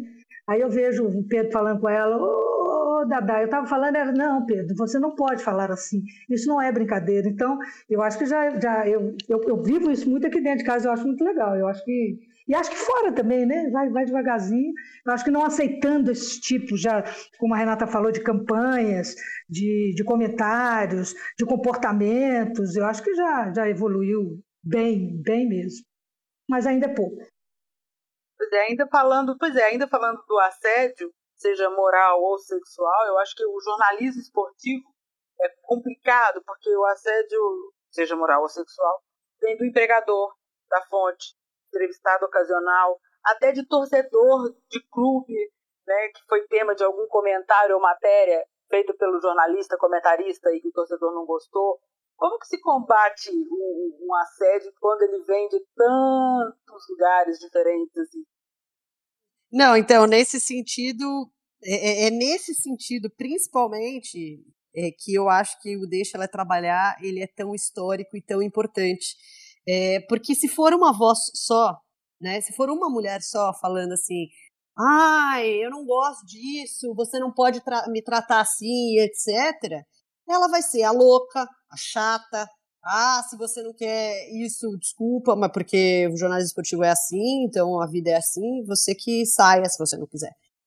Quando você tem centenas, milhares de mulheres falando a mesma coisa, né, é, ecoando a mesma voz, é quando você chama atenção para um problema. Você fala assim, poxa, não é que sou eu que estou irritada, não é que sou eu que estou cansada de viver esse tipo de situação somos todas nós. E quando essas, essas mulheres né, do jornalismo esportivo encontram respaldo numa sociedade que está muito mais preparada hoje para isso, no sentido de que tem muito mais, o movimento feminista está muito forte, é, você tem muito mais mulheres é, é, ganhando voz pelas redes sociais. Então você ecoa cada vez mais forte isso, né? É, e é assim que a gente consegue mudar as coisas, porque se for uma só falando, não muda, não muda, não tem como, né? Você vai ser a chata. É aquela questão que você falou, da quantidade importa, sim, importa mais, né? Porque é aquela coisa em clichê, né? Juntas, né? Somos mais fortes, uhum. aquela... mas é por aí. É, é exatamente por isso que é tão importante você ser, você ter mais, porque senão vai ser sempre a mesma. E aí ela vai ser a chata. E, e assim, eu acho muito engraçado quando você vê é, os comentários das pessoas aí falam, quando, por exemplo, né, do, do anúncio do lance da Globo, é, muita gente fala assim, ah, tomara que não seja chata que nem a Ana Thaís, porque a Ana Thaís só fala de feminismo. Eu assim, poxa, que pena, vão ter mais uma chata aí. Vai ter mais uma chata aí. E deixa eu te falar. Prepara, vai ver. Agora a gente vai lutar para que seja mais chata. Mais chata nesse sentido, entendeu? Uhum. Porque é isso, ah. vão ser tantas que vocês vão, vão até cansar de encher o saco. É, até, até isso, é aquela velha história. A gente tem que falar até não precisar falar mais, né? É, é, exatamente isso. Resumindo isso, é uhum. exatamente. A uhum. gente tem que falar até que não se precise falar. Aí nós vamos voltar, uhum. chegar onde a gente sempre quis. Vamos falar de uhum. futebol, de tática, de jogo, de, de, de, de é matéria. Isso. Opa, é isso aí, galera. É, é difícil, né? É, essa coisa, é, mas é isso que a gente tem que fazer. Gente, se na função de comentarista a gente ainda está em número baixo, como narradora é ainda mais complicado. Vocês acreditam que existe preconceito com a narração feminina? Claro que sim. Aqui tem uma, né? A. Hum, esqueci. Como é que é, Adriano? Como é que chama? A Isabeli. Isabelle, Isabelle, é. A Isabelle Moraes. Isabeli, né? É. É. Ah, eu acho que tem demais. Nossa Senhora. E como? Porque aí é a voz, é a voz do jogo, é a voz do. Sabe? É, é a emoção, é, o, é, é quem conduz o, né, a, a emoção, a narrativa do jogo. Tem demais, tem demais, na minha opinião, né? Não, com certeza, até porque tem isso, né, que estava falando, Adriana, o, o lance de, do desconhecido. É, e é óbvio, gente, até a Isabelle fala muito isso. Uma vez gente, eu, eu a entrevistei no Mineirão e ela falou assim, ela falou, gente, é claro que é estranho. Você nunca ouviu uma mulher narrar? Como uhum. é que você vai uhum. falar que... Né, o estranho é o quê? O que você não está acostumado. Então, assim, é, é óbvio que quando você vai ouvir uma narração de mulher, você vai estranhar. E mais, assim, as mulheres vão ter é, que entender como que vão, vai, vai ser construída essa voz feminina né, na, na rádio. Elas estão estão descobrindo como é que vai ser a voz delas na rádio, ou na rádio, ou na TV, que seja, narrando futebol. Porque, porque você não tem, você quase não teve, você tem na década de 70, né, transmissões na Rádio Mulher é, que infelizmente não se repetiram depois, né? Foi uma coisa muito pontual daquela época. É. Que não se repetiu depois, é, e você ficou esse, esse tempo todo sem ouvir. Então, assim, o estranhamento é natural, eu acho que é um processo também. A Renata Silveira, uma vez, que é a narradora da Fox, né? É, ela falou assim: Cara, as pessoas acham que eu vou ser o Galvão Bueno. Filho, eu, o Galvão Bueno tem 40 anos de narração. Calma. É, eu não, eu não, não, Primeiro que, assim, a maioria dos narradores não é o Galvão Bueno, né? Só existe um. Uhum. Segundo... Sabe outra coisa que me incomoda muito? Hum. É querer que a mulher narre como, como, como um homem, homem sabe? É. Eu falo, cara, tem, tem, tem que achar, é o que você falou, a mulher tem que construir o seu, a sua narrativa, a sua voz, a sua condução, é, a sua história ali dentro. Então, eu concordo com você que é, ainda estamos desacostumados, porque há, há poucos, né? há poucas, uhum. e, mas ela, a mulher ainda tem que se achar aí nesse espaço também. Eu acho que, por enquanto, a gente ainda está no embrião e tentando muito imitar. Isso também me incomoda. Eu não... Muita gente fala comigo, ô oh, Adriana, você tem uma voz mais forte, você tem uma voz conhecida, por que, que você não narra? Eu falei, porque eu não, não, não me achei ainda, eu não quero narrar como o homem narra, eu quero narrar uhum. como Adriana Spinelli narra, como gostaria ou poderia fazer, e, e não me encontrei assim, nesse, nesse, nesse mundo aí ainda. Ainda, né, quem sabe? Não, e, e o também fato tem de a coisa do querer fazer, né? Mas então, mas o querer também tem a ver com referência, né? Como é que. O... Gente, Isso. eu lembro, eu brincava de futebol de botão com meu irmão. É, eu nunca fingi que eu tava narrando esse jogo. O meu irmão fingia. Então, assim, não é porque o meu irmão sonha em ser narrador, mas porque para ele isso era uma possibilidade. Era porque para ele é normal ele imitar um narrador, tipo, narrar o jogo. Para mim não era. Porque esse é o recado inconsciente, cara. Você nunca é, ouviu uma mulher narrando. Como é que você vai imaginar que você vai narrar? Aí você vai ver entrevistas de narradores, o próprio Everaldo Max fala sempre isso. Nossa, desde criança, sempre narrava tudo que acontecia na minha casa. Então, assim, é, é uma coisa que acontece muito no mundo dos meninos e não acontece no mundo das meninas, porque não vai acontecer essa, mesmo. Essa é uma construção nova também. Uhum. Essa é uma construção nova que a gente tem que, tem que fazer também. Exatamente. Junto, paralelo com essa luta aí. Exatamente. E, e, aí, se a gente precisa de narradora, precisamos mais ainda é de mulheres em cargos de chefia no esporte, né? Porque a gente falou disso mais cedo também, tem uma e que desigualdade, né? É, eu acho que até vou te dizer, né? É, não é só no esporte, não, né? É, o mundo hoje ainda, os cargos todos, todo, tem essas pesquisas uhum. todas aí, a todos os grandes, agora está se construindo, está se começando, é, as, as, mulheres conquistarem né, cargos executivos, executivos de. Agora tem, né, da, da fábrica aí de, de carro, enfim, mas você conta nos dedos, né, gente? Então, é, não é só no esporte, não, né? Mas uhum. falando neste meio que é o nosso, é dele que a gente tem que lutar, sim, também tem que ter. É, se você para olhar para as próprias confederações né, esportivas é, é, no Brasil, a maioria delas são, são formadas só por homens. E, e sabe o que, que, e, é, e é esse que é o ponto, assim. Nunca foi problematizado isso. Esse é o maior problema, né? Eu acho que tanto do machismo quanto do, do racismo no Brasil é que sempre foi, foram preconceitos muito velados, no sentido de que sempre se aceitou comportamentos racistas com uma naturalidade. Ou como, é, estruturais mesmo, né? Tão na estrutura que você acha que é normal aquela uhum. coisa e, e, e, esse que é uma, eu acho que esse é o maior problema, porque aí quando você não trata, você não enxerga o problema, você não tem como combatê-lo, né? É, então, assim, a gente sempre enxergou essas confederações. Gente, se chega na CBF, olha lá a lista de todos os presidentes e diretores, todos são homens. Todo, todos os cargos diretivos da CBF são ocupados por homens, brancos. É, então, assim, é, quando que a gente vai começar a falar, poxa, É, então, seria interessante, né, ter mulheres aqui, seria interessante ter negros aqui. É, a gente olha, por exemplo, essa semana teve uma polêmica, né, da natação, quando a Confederação Brasileira de Natação de Desportos Aquáticos, né, divulgou a foto de, da, da, equipe que estava indo para a missão Europa lá, que treinar na Europa, é, com 14 homens nadadores e uma mulher, é, e aí a confederação não viu nenhum problema nisso, não enxergou que havia problema. E curiosamente, essa mesma confederação é formada só por homens, né? Então, assim, tá aí o problema. O problema é você nem enxergar um problema. que surpresa! Porque se tivesse uma Mas mulher. eu acho que é assim, é, é como você falou, é, é, é contestando, é, é, mostrando, falando, gente, pelo amor de Deus, você não está vendo isso aí? Você está achando que está normal isso? Que tá... É assim que a gente vai desconstruindo essa, essa coisa velada que uhum. ficou a vida inteira, né? Gerações, gerações, gerações, e que está tá, tá sendo é, desconstruída agora, né? Uhum. Ou construído, né? Que é melhor uhum. ainda, né? Exato. A gente já está caminhando para o fim. Queria saber de vocês se vocês acham que iniciativas como essa, desse podcast, dessa nossa conversa do Cinefood, ajudam nessa luta? Nossa, claro, claro que sim. É, sempre, é, sempre que você tem um problema e falar dele, é sempre você alerta, você traz a discussão, você traz o debate, as pessoas vão acompanhar. Eu agora já vou chegar aqui em casa, já vou falar, oh, o que, que você falou? Eu falei isso.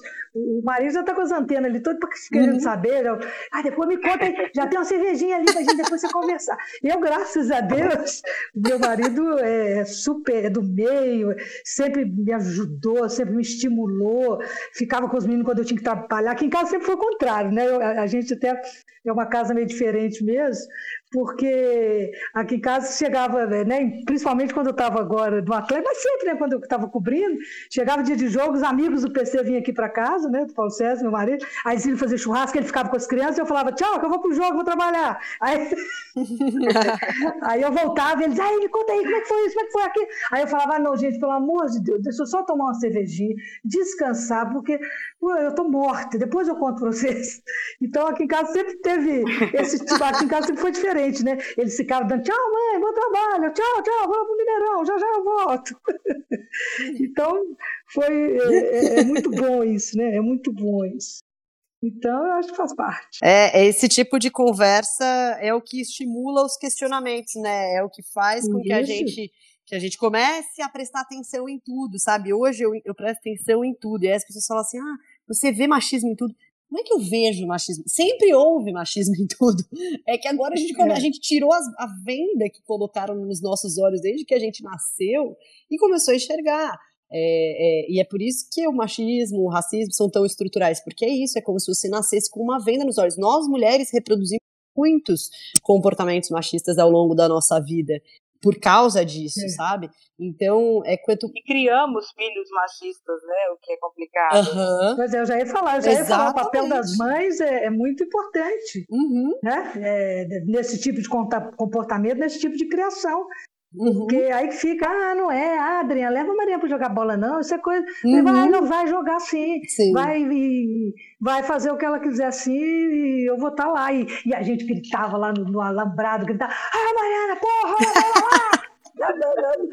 Nossa senhora, tinha digo técnico até vinha e falava uhum. assim, ô, ô, Adriano, pensei, você fica quieto, que vocês estão atrapalhando. Aí eu, ai, mas você é burro, você não está botando ela ali na posição certa. Exatamente. Enfim, isso. esse tipo. É, é isso aí. o papel também é, é, fundamental. Você faz, trazer o debate, você trazer a discussão, você porque aquilo que você não conhece, você não discute, uhum. você você vai no automático. Uhum. E o que, o que nós estamos fazendo, eu faço há tantos anos e vocês estão vindo, e, e geração de, de, Marianas e outras, né, de, de Ana Thaís, Joana e outras, e, enfim, é, é fazer isso, é tirar o pano, tirar o cobertor, tirar a poeira de baixo e falar, galera, vamos, tem coisa aqui, vamos chegar, uhum. vamos, vamos passar batido e deixar isso aí como se tá tudo bem, não, não está tudo uhum. bem. Eu acho muito importante, muito legal. É isso. É que é aquela questão, né? Tiram as nossas vendas, a gente quer também que ajudar a tirar as vendas de outras pessoas, né? Para que Isso. seja um, um olhar mais Uhum. claro sobre essas questões. É todas. verdade. Perfeito, é. Porque se a gente não começar, a gente nunca Exato. vai sair do lugar, sabe? Eu acho que se a gente pensar no jornalismo esportivo, por muito tempo a gente não, a gente ficou no mesmo lugar, né? Porque eh, as mulheres na reportagem esportiva, pelo menos desde a década de 60 já existe. É, mas quanto tempo demorou para começar a ocupar outros espaços, sabe? Para começar a ocupar um espaço de, de seja comentarista, seja é, é, diretora de esporte, enfim, que, editora, é, os cargos de decisão, isso demorou muito mais, né? Então é, é uma forma de a gente de a gente mudar mesmo, a gente precisa discutir porque porque é problematizando que a gente vai evoluindo. Então a gente vai ficar reproduzindo sempre a maneira, as coisas como, como sempre foram. Esses mesmos comportamentos, né? Esses mesmos, a gente vai continuar reproduzindo esses Isso. comportamentos. Então é preciso mostrar, é, de- denunciar, falar, refletir, é, né? Abrindo as pessoas é, só vão mudar esse- essa essa cultura se elas tiverem outro Uhum. conhecimento, este conhecimento deste outro mundo que é apresentado a elas também, que na verdade é o mesmo mundo dos Uhum. homens, né? Na verdade, é um mundo do respeito, da competência, do bom trabalho, da ética. Uhum. Né? É o mesmo mundo. Só que para nós, como diz a Renata mais cedo, eles jogam um peso Uhum. extremamente maior nas nossas costas. Mas o mundo É. é, o mesmo, tá? Nós, nós temos que ser. É isso que a gente está lutando, é pelo Uhum. mundos iguais. E que se sobressaia o que for o melhor narrador ou narradora, que sobressaia o que for o melhor ou a melhor repórter, o melhor ou a melhor Uhum. jornalista, o melhor ou a melhor apresentadora. É, é essa que é a Uhum. luta, né? É, que não seja uma questão do gênero. né? O gênero não seja o que vem Uhum. para marcar isso. É, isso é, isso é o fim da picada. E desconstruir esses comportamentos aí da mulher, da, da mulher gostosa, da mulher boazuda, e, e tem que denunciar mesmo, e tem que falar, e a gente tem que estar nessa luta. É, eu fico muito cansada, às vezes eu falo, oh, meu Deus do céu, mas há 30. Tem dia que eu falo aqui em casa, eu- eu- ah, vou dar uma entrevista, para quê? Uhum. mulher, futebol. É, mas mas, é, mas se a gente também não falar, é pior, né? Então, é, que, que chegue o dia para a gente poder estar aqui, viu? Daqui a pouco falando, ô Renato, vamos discutir aquele jogo ali, velho. Como é que você achou isso aí e tal? E- e estamos chegando lá, com muita luta, com muita peleja, mas É, é, é, exato. Quando a gente vê a quantidade de TCCs que tem sido feito, pelo menos os que chegam até nós no Dibraduras, sobre mulher no futebol é um negócio surreal. E eu lembro que na minha época de faculdade, 10 anos atrás, é, eu fui, acho que, a única mulher a fazer um TCC sobre jornalismo esportivo, sobre esporte, né? Não sobre jornalismo esportivo, sobre futebol, enfim. Então, é, é, olha a mudança que a gente está tendo, sabe? Porque É. a gente está debatendo. Essa, essa é a evolução. isso é que é bom, isso aí. Conhecimento é para isso, é para refletir, Uhum. né? O debate Isso. é para isso, é para as pessoas refletirem, abrir a mente, é, é, questionar, né? É Uhum. isso, isso, isso, essa que é a base do, do conhecimento. Uhum. Pois é, dá para terminar então com essa visão otimista, assim, né? Que a gente está evoluindo e caminhando. Claro, Muito. claro, claro. Gente, é, é- é os exemplos que eu tinha citado, assim, você olha para a Copa de 2014, para a Copa de 2018, o tanto que mudou a percepção sobre a mesma coisa em quatro anos, sabe? É, é um sinal de que a gente está realmente, é, a gente despertou, sabe, para esse, para esse tema e eu não acho que tem, tem volta, não. Eu acho que a gente daqui só vai para frente, assim, é, é, vai chegar mais mulheres. É muito mais fácil a gente botar, mais fácil no sentido de assim, a gente vai botar mais mulheres nesse, como comentaristas e não vai tirar as que já tem. A gente vai botar mais, né? Porque se outros. E se achar ruim, vão botar três Uhum. vezes mais. É isso. É, e a- o Uhum. próprio futebol feminino, né? Que a gente também nem, nem acabamos falando Sim. aqui, mas está implícito né, ne- nesse, nesse universo né, que nós estamos falando. É, a evolução já, Sim. as Copas, a- Uhum. as audiências né, né, gigantescas já na última Copa, das decisões, enfim, está tá mais do que comprou. Eu fui a jogo aqui no Mineirão, então jogos com 30 mil, 35 mil, quer dizer, é, é, o caminho é esse, tá? É, é só a gente dar oportunidade, né? É aquilo que ele está falando, vamos, tira esse, esse pano aí, esse papel, e para você ver o que, que tem aí que a gente bota para quebrar. É, eu acho que, que a gente pode terminar com essa, com essa, essa reflexão, assim, representatividade importa e quantidade importa mais. Então, se a gente está começando a chegar na representatividade, a gente já vai brigar pela, quanti, pela quantidade também, porque não dá para parar em uma, não dá para a gente é, ter como era no passado, sabe? Sempre um exemplo. Então, assim, ah, Mili Lacombe. Ah, a Renata foi. Gente, a Renata foi o exemplo de sempre. Assim, claro, incrível. Incrível a Renata fã. A gente precisa ter mais Renatas fãs. A gente precisa ter mais Miles Lacombes, Ana Thaís Porque aí deixa de ser exemplo e vira álibi, né? É. Ah lá, tem sim, olha ali. Uhum. Né? É que, que virem exemplos mesmo uhum. com tantas e com tantos, uhum. né? Para além de qualquer outras questões. É, porque se você for, for é, falar assim, ah, cita aí um comentarista esportivo, você vai, vai vir 50 na sua cabeça. Cita aí uma comentarista esportiva os que lembrarem vão lembrar da Ana ou vão lembrar da, da Mili Lacombe, eu vou lembrar. Então é sempre um exemplo. É, a gente precisa chegar no ponto em que quando a gente fizer essa pergunta, você nem sabe por onde começar, de tanto nome que vem na sua cabeça. Entendeu? Como, como foi a luta da, da, Me veio aqui na cabeça agora a luta também de atrizes, né? Que, que era tão, foi tão difícil essas mulheres, né? Quebrar uhum. essas barreiras também. Né? E, e hoje, quando a gente tem milhões, milhões aqui no Brasil mesmo, quantas atrizes fantásticas, sensacionais, mulheres fora de série, né? Atrizes, cantoras, né? Numa época que também era tudo difícil. Agora é a nossa era das jornalistas também ocupar esses espaços e deixar esse talento todo fluir, ser normal, como outro qualquer, como de fato é. Maravilha. Maravilha, agradeço muito as participações de vocês e agradeço também pelo convite, foi incrível, foi maravilhoso. E assim a gente encerra esse nosso podcast falando de jornalismo esportivo feminino. Foi um prazer, gente. Amei demais o papo. É, é importantíssimo a gente conversar sobre isso.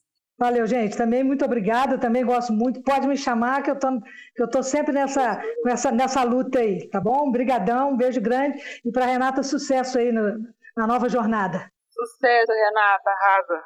Obrigada, Adriana. Sou sua fã. Um beijo, gente. Tchau, tchau.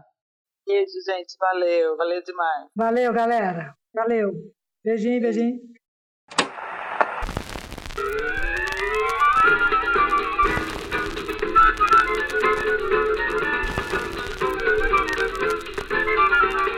A bola, vou mostrar como é que é. Um batuque rebolado da cabeça até o pé. Você ouviu Mineiras Futebol Clube, o podcast do Cinefute Mulheres.